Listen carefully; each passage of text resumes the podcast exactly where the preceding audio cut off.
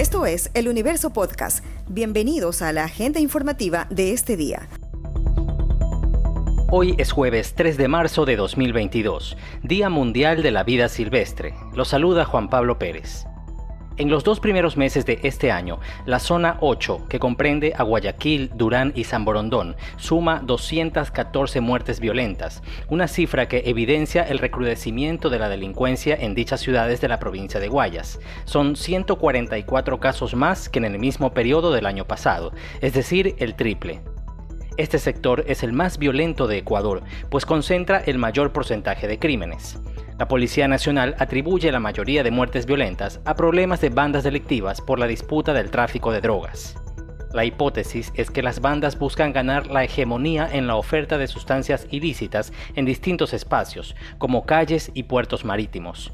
La mayor parte de víctimas son jóvenes de 16 a 38 años, indicó el comandante de la zona 8, Víctor Zárate sobre lo que fue una cancha de ecuavoley en el centro norte de Quito, se colocó una gigantografía con nombres y fotos de las víctimas del aluvión registrado hace un mes. Fueron 28 personas las que perdieron la vida, según el último reporte del municipio. Bajo la lona se encuentran rosas que colocaron los familiares y amigos que improvisaron un homenaje en la única malla metálica que resistió la fuerza del desastre natural que acabó con todo lo demás del centro deportivo. Uno de los habitantes de la zona, Olger Tumipamba, contó a El Universo cuál es el pedido que hacen a las autoridades sobre el futuro de la cancha que utilizaba la comunidad. Nuestro pedido puntual y categórico es de que se rehabilite nuevamente la cancha en el mismo lugar. ¿Por qué? Porque no solo hemos servido al deportista, sino en el área de acá atrás, en el lado izquierdo que estoy en este momento, también nos hemos preocupado por la niñez había juegos y juegos infantiles en donde toda la niñez los fines de semana venían a jugar aquí.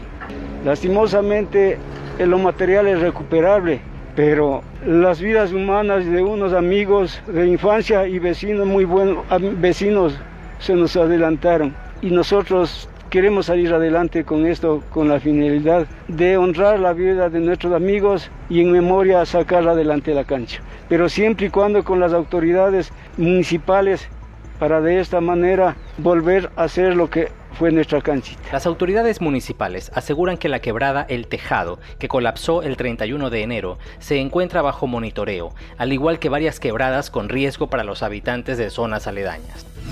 La carretera Cuenca-Molleturo-El Empalme se cerró durante 40 días para arreglos viales. Según las autoridades del Ministerio de Transporte y Obras Públicas, esa es la única solución, pero eso no convence a algunas autoridades de la parroquia Molleturo, por el temor a que su población quede incomunicada y con acceso limitado a servicios básicos. El cierre de la principal y más corta carretera que une las provincias de Azuay y Guayas será hasta Semana Santa, aseguró a El Universo el subsecretario Luis Mario Barzallo. Esperamos ya estabilizar la parte alta y poder dar seguridad a quienes usan esta vía para Semana Santa. Lógicamente esto no quiere decir que en 40 días vamos a abrir todos los días, se abrirá ya por horarios eh, programados, garantizaremos fines de semana la apertura, que es donde más flujo vehicular se tiene, pero estos 40 días son urgentes para poder estabilizar esa zona y también otras zonas que en los últimos días se han generado problemas. De hecho, será el 49 y todos los puntos críticos que se han ido activando, el kilómetro 66, el 88 y el 90, básicamente haremos eh, limpiezas y trabajaremos en protección eh, para, para, evitar deslizamientos futuros. El del kilómetro 20 es bastante sensible, ahí hay que hacer una intervención mucho mayor, pero en estos días analizaremos, evaluaremos, pero garantizaremos que el, feriado de Semana Santa podamos transitar por esta vía. Para evitar que los habitantes de esta parroquia rural de Cuenca se queden sin los servicios básicos, Barzallo dijo que se habilitó un camino alterno atravesando el sector de Mihuir, Río Blanco, San Pedro de Yumate. Además, se plantea crear un paso peatonal emergente.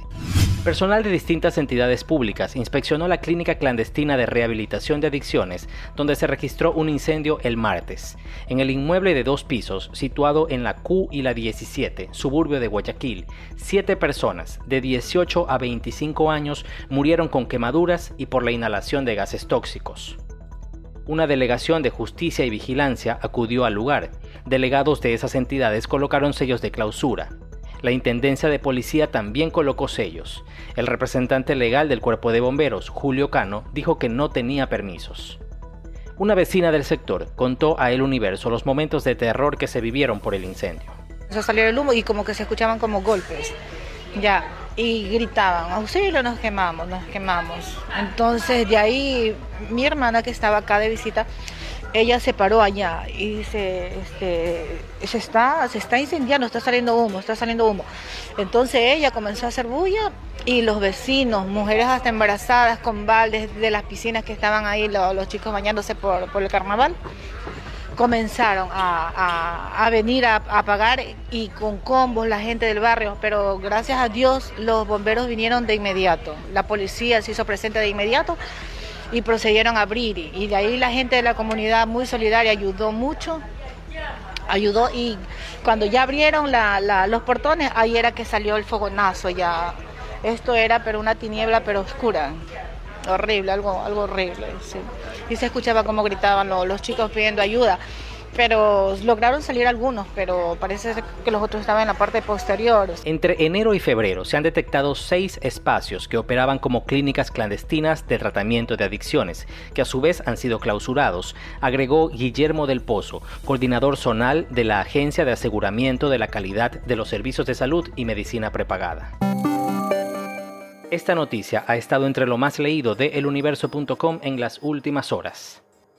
Con 10 jugadores, Barcelona venció 1 a 0 al peruano Universitario de Deportes en Lima y avanzó a la tercera fase de la Copa Libertadores. El gol del triunfo canario fue anotado por el argentino Emmanuel Martínez al minuto 66. En la ida, Universitario cayó 2 a 0 frente a Barcelona en Guayaquil. Los canarios nunca habían ganado de visita en Perú en este torneo. En la siguiente ronda, los amarillos enfrentarán al brasileño América Mineiro, que eliminó al paraguayo Guaraní. Al minuto 24, Barcelona se quedó con 10 jugadores tras la expulsión del defensa Lucas Sosa por una fuerte falta. Universitario, con un hombre más, apretó el acelerador para intentar romper la línea defensiva del cuadro ecuatoriano, pero el golero Javier Burray se destacó. Esto fue lo más destacado de la jornada. Hasta la próxima.